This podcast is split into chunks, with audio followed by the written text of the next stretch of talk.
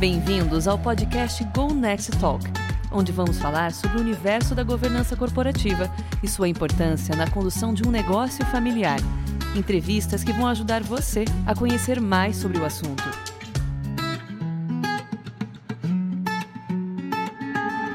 Olá, eu sou Marcos Souza, jornalista, e entrevistarei nossos convidados aqui no Go Next Talk. Chegamos ao quinto episódio e eu estou novamente na companhia de Eduardo Valério, CEO da GoNect Governança e Sucessão.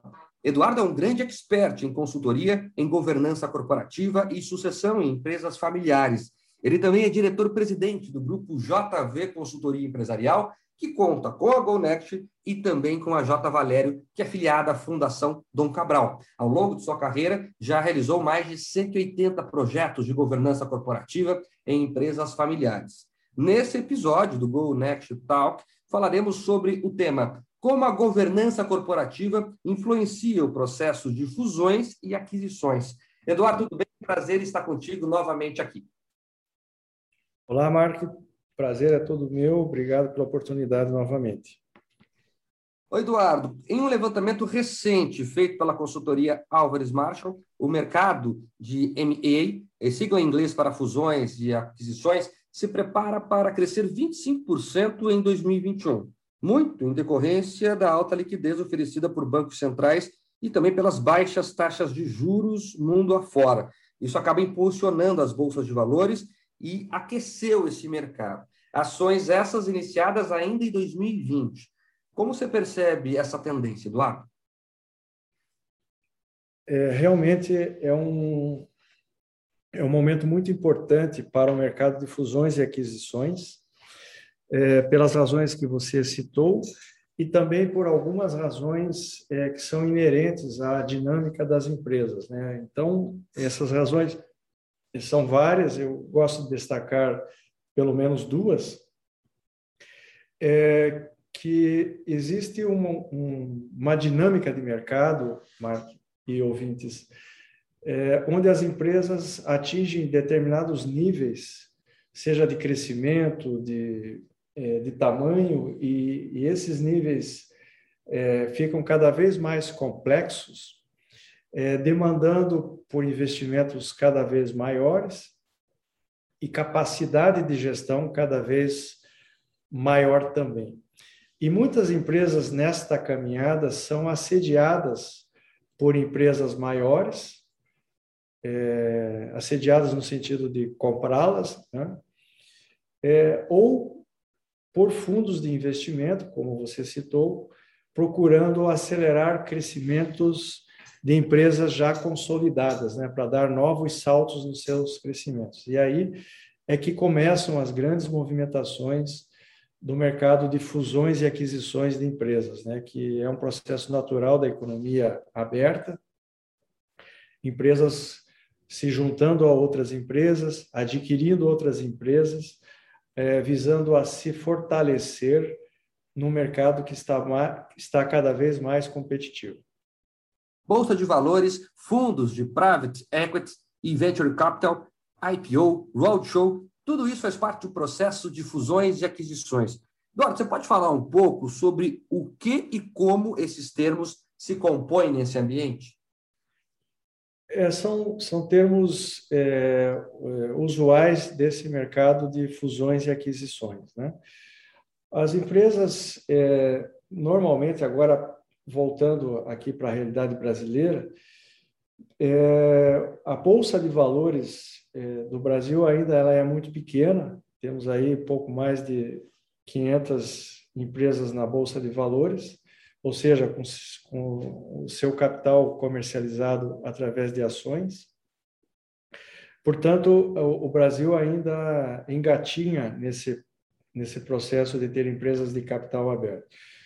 O que, que o capital aberto tem a ver com, com isso que você me perguntou, fusões e aquisições? É que, normalmente, um dos objetivos de um processo de fusão ou até e também de um processo de aquisição é que essa empresa é, que foi adquirida, é, nela vai ser injetado um determinado capital para que ela cresça de forma mais acelerada e possa ter o porte mínimo necessário para abrir o seu capital na bolsa de valores, ou seja, vender ações é, do seu é, do seu portfólio, né? Vender participação do seu negócio para pessoas comuns de mercado é, através de um movimento chamado é, oferta pública de ações ou IPO, né?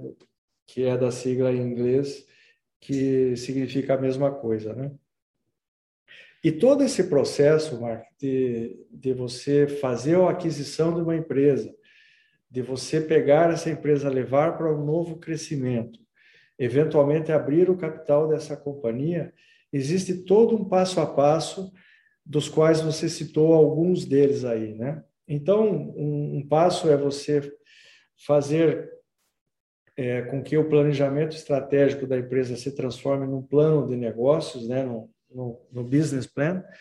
Esse plano de negócio ele é consolidado em números e projeções financeiras. Esses números e projeções financeiras, mais o planejamento estratégico, configuram é, muito, ah, os nomes até variam, né, mas configuram aí um, um consolidado de informações da empresa, que é chamado normalmente de book da empresa. Né? Esse book ele, ele é mostrado através de reuniões específicas com investidores em potencial, e aí entra aí o, o roadshow, que, que, como o próprio nome em inglês fala, né, é uma rodada de apresentações da empresa para potenciais compradores, para potenciais investidores, com base nessas informações preliminares, né, nesse book que foi é, confeccionado. Então, é, tem vários, é, ficaria muito cansativo eu falar para vocês aqui, ouvintes, de todos esses passos, mas é, existem aí um, todo um ritual que é feito por empresas especializadas neste negócio de fusões e aquisições, que elas têm já uma metodologia de trabalho e todo este passo a passo, que é um passo a passo é, comum e universal para todas as empresas. Né? Então, o processo de fusões e aquisições aqui no Brasil vai seguir esse passo a passo, essa metodologia. Nos Estados Unidos, idem, na Europa, idem, e assim sucessivamente. Eduardo, entrando mais a fundo sobre o tema, quais são as principais diferenças nos conceitos de fusão e aquisição? Olha, é um mundo bastante complexo tem a ver com é, os objetivos de, de uma ou mais companhias. Então, para ilustrar aqui um exemplo, é, é, para caracterizar melhor esse pensamento. Quando você tem uma empresa que é um fabricante de um determinado produto e vislumbra que você tem a oportunidade de complementação de linha de produto com uma empresa é, é, uma empresa que é do seu setor e faz esse produto complementar, você tem duas alternativas. Abrir uma nova linha própria e concorrer com aquela empresa que já produz aquele produto e já está consolidada no mercado, ou então se unir a essa empresa num processo de fusão, onde a, a empresa resultante ela é a somatória das, das, destas duas empresas. Então, o processo de fusão ele tem a ver com características mercadológicas, mas não se esgotando a estas características mercadológicas, porque você pode fazer uma fusão entre empresas para proteger um determinado mercado, para se proteger de concorrentes maiores, para aproveitar uma oportunidade de mercado como essa que eu falei, né, de você se fundir com uma fazer uma fusão e se fundir com uma empresa que é complementar à sua. Então, normalmente, você faz esse processo de ter uma empresa resultante cujo controle dessa empresa resultante ele é compartilhado por essas duas empresas que foram as empresas iniciais é, doadoras dessa, dessas competências. Já uma aquisição Mark, ela, ela é parecido. O, propósito da aquisição ele pode ser até o mesmo da fusão, ou seja, eu tenho uma empresa que fabrica um produto X e olho no mercado que tem uma empresa Y que faz um produto Y, que é complementar ao produto da minha empresa, eu posso propor uma fusão, ou seja, somar as empresas e cada um é dono da metade da empresa resultante, ou eu posso fazer um movimento de adquirir essa empresa e eu continuar sendo dono do controle ou da maioria do controle é, dessa empresa. Então, a razão para levar a uma fusão ou uma aquisição pode até ser a mesma, a diferença da fusão e da aquisição é, é a distribuição é, do controle desta empresa resultante. Apesar de haver um volume grande de liquidez circulando no mercado, quando voltamos a atenção aqui ao Brasil, Eduardo, ainda uma escassez de empresas que já têm um preparo suficiente para receber investimentos. O que você tem percebido nesse contexto? É, esse número tem mudado, Max, tem melhorado aqui para as empresas brasileiras, porque pela adoção das boas práticas de governança, de ter um planejamento estratégico, ter uma visão de longo prazo, a tecnologia também está ajudando muito, as empresas estão é, se informatizando, tem sistemas de gestão que estão cada vez mais flexíveis e robustos, é, tem feito com que a empresa brasileira é, seja bastante competitiva sob o ponto de vista de, de, estar aderente às boas práticas de governança e, portanto, é, ser é, postulada para ter um investimento. Mas o, o, o revés ainda está na própria competitividade das empresas brasileiras. Né? Eu, eu tenho acompanhado alguns é, movimentos de fusões e aquisições, até com empresas é, que foram nossas clientes.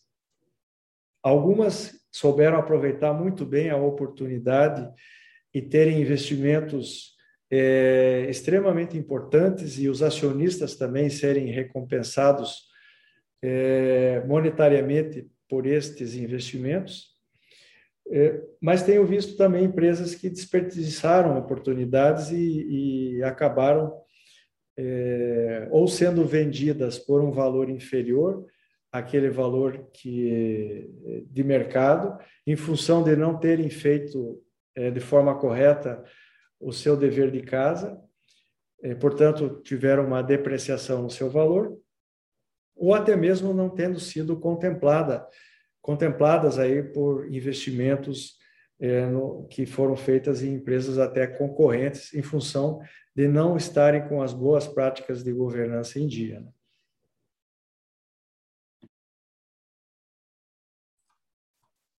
Eduardo, o mercado aponta que os setores estão mais aquecidos, concentrados na área financeira, de energia, imobiliário, alimentos e bebidas, de educação, de óleo e gás e também de transporte. Startups ligadas à tecnologia e informação também. Isso é uma tendência do momento ou já vem sendo percebido ao longo de um período maior? É, normalmente as empresas de tecnologia elas têm um apelo maior para os investidores, porque elas normalmente têm um crescimento mais rápido, portanto retornam os investimentos é, num prazo mais curto. Mas isso não quer dizer que as empresas em setores mais maduros não ofereçam retornos iguais ou até maiores do que as empresas de tecnologia, obviamente desde que estejam operando aí na sua plenitude, né? tanto na, na, no seu planejamento estratégico, como também na gestão dos seus recursos. Perfeito, Eduardo. Nos episódios anteriores, a gente já tratou sobre a governança corporativa.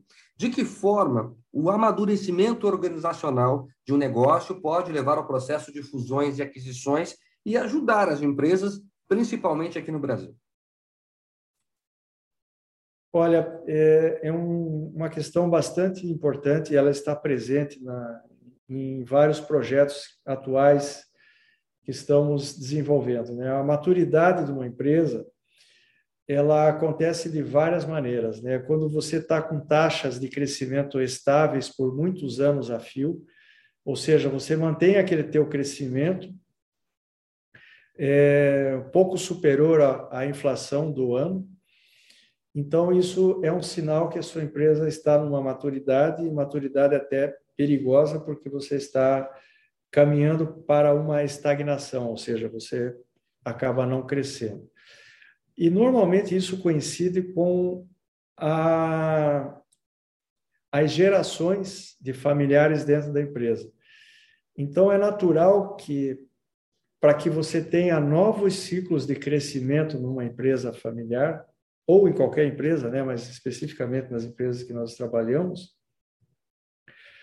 para que se evite essa estagnação, é importante que as novas gerações venham para mudar a empresa desses patamares, né? Ou seja, ela continuar crescendo. É, muitas vezes essas competências são encontradas dentro da família e muitas vezes fora da família, né? O que é bastante natural. Então, é, quando a empresa está no estado de maturidade e não vê perspectivas na sua família, com sucessores capazes de fazer essa nova virada da empresa, Marcos, a empresa é, começa a olhar a possibilidade de ser vendida, para que a empresa continue viva, só que nas mãos de outros é, empresários que possam fazer com que esta mesma empresa é, observe novos ciclos de crescimento, só que sob o controle de outros donos, né? E esses donos originais que trouxeram a empresa até aquele patamar receberão pela empresa o valor justo de mercado é, por aquele negócio, por aquela empresa, podendo fazer sim frente a projetos pessoais, projetos familiares. Eu costumo dizer que tem, conheço vários empresários que se realizaram não só na construção da própria empresa, mas depois quando ele vendeu a empresa e foi fazer novos empreendimentos, né? Porque o empreendedor, ele sempre será empreendedor. Né? Ele pode ter hoje aquela empresa, amanhã ele vendeu a empresa e abriu outros negócios e está aproveitando aquela, aquele recurso que foi é, adquirido pela venda da empresa em novos empreendimentos. Perfeito, Eduardo. As operações de fusão e aquisição estão cada vez mais populares e se mostram como possibilidade de ampliação de um negócio ou mesmo da sua sobrevivência no mercado. Assim, a gente percebe que não são incomuns propostas de compra, fusão ou aquisição de concorrentes. Como é que funciona na prática essa dinâmica?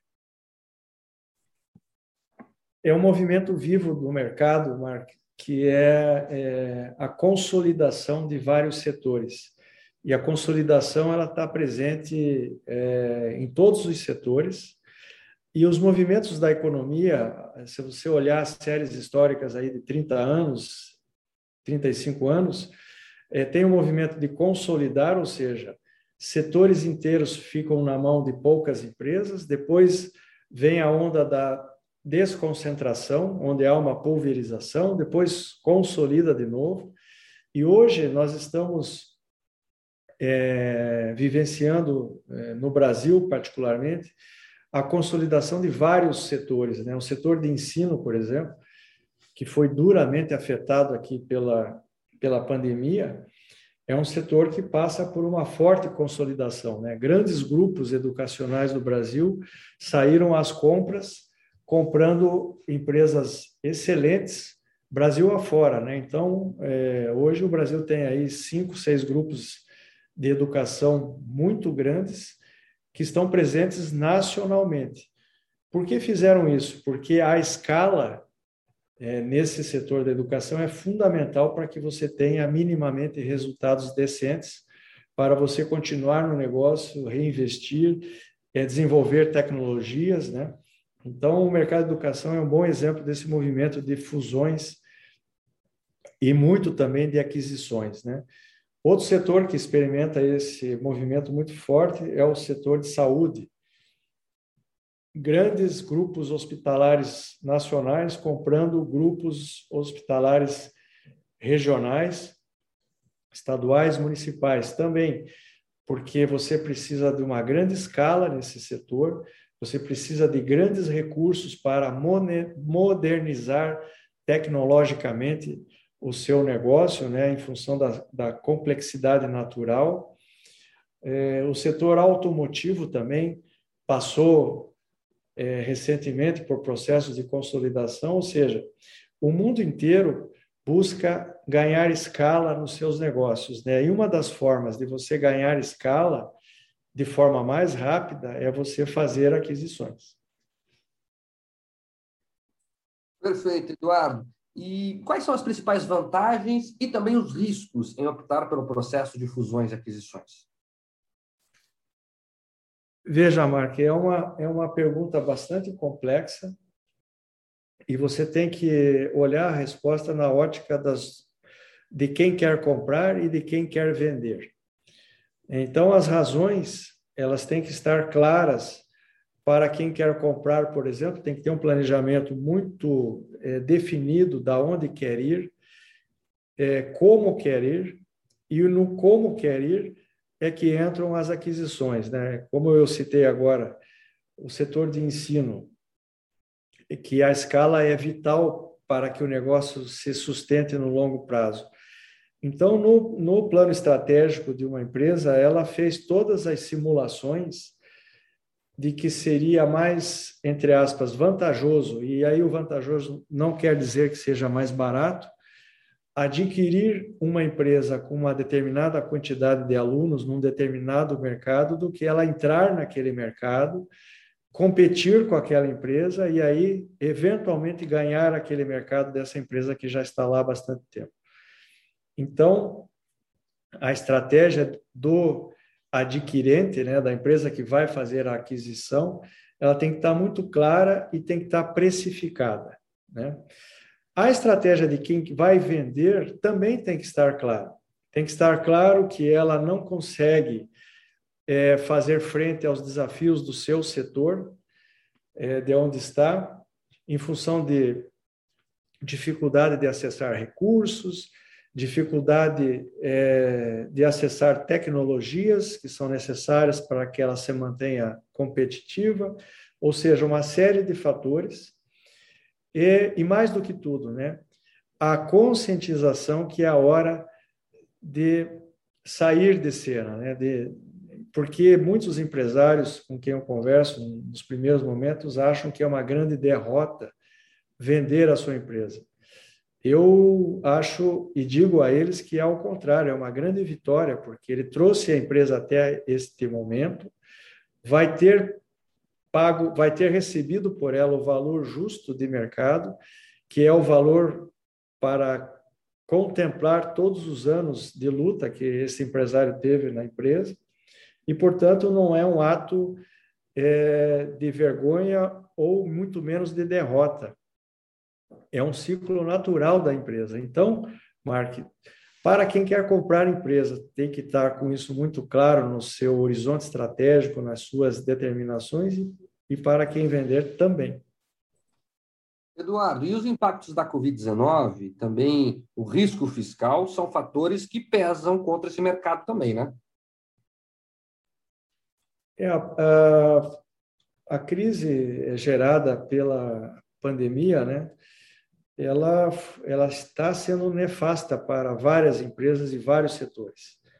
Ela trouxe benefícios também espetaculares para várias empresas e vários setores.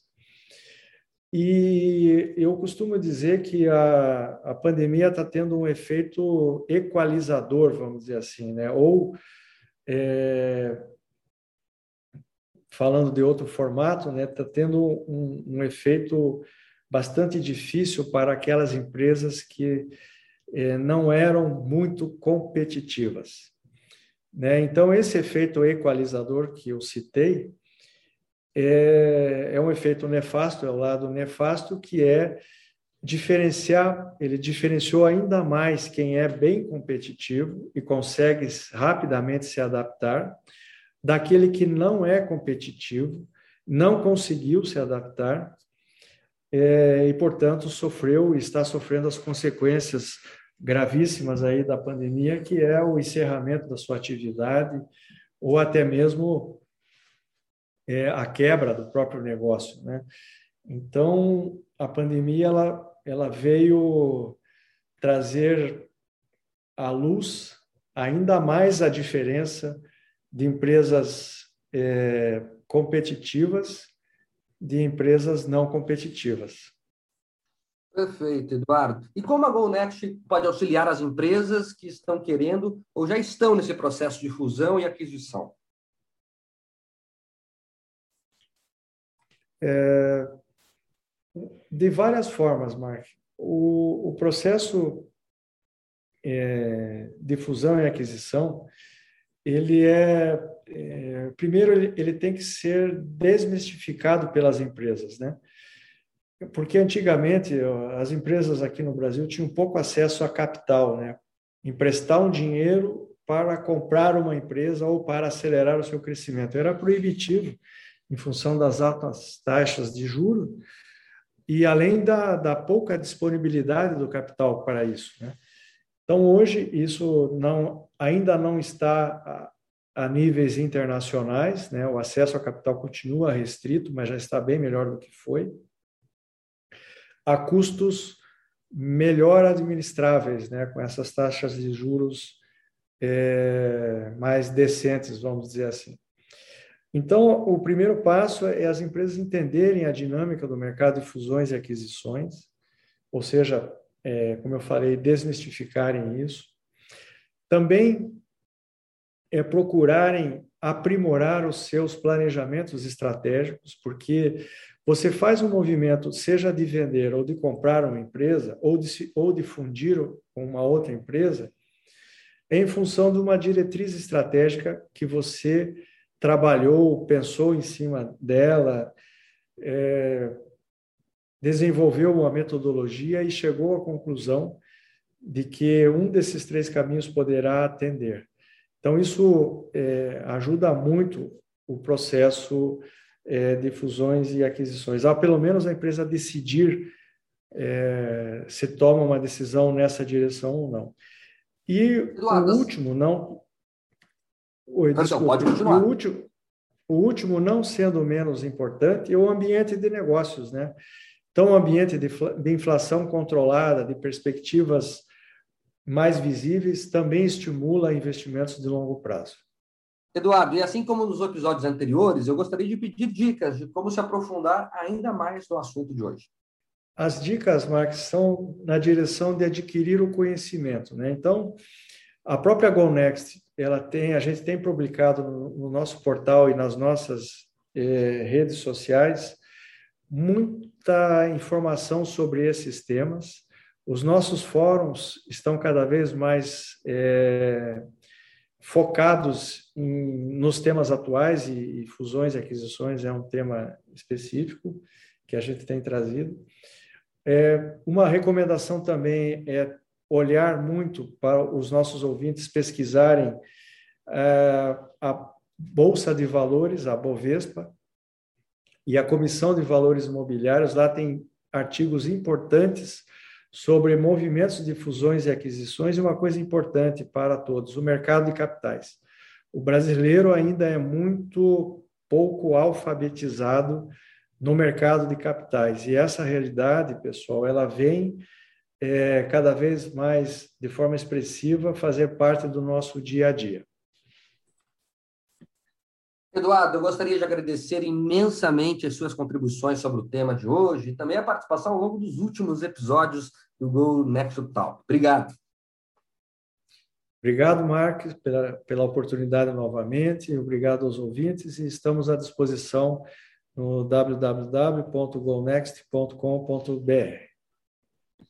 A gente fica por aqui e eu te espero no próximo episódio do Go Next Talk, onde vamos falar sobre o tema mercado de trabalho. Saiba como ter uma franquia de consultoria em governança corporativa. Continue nos acompanhando. Até lá. Este é o Go Next Talk, o podcast da Go Next Governança e Sucessão. Se você gostou, comente, compartilhe, classifique. Todos os episódios estão no site gonext.com.br Lá você pode nos ouvir sempre que quiser, enviar sugestões e indicar temas e entrevistados. Até o próximo Go Next Talk.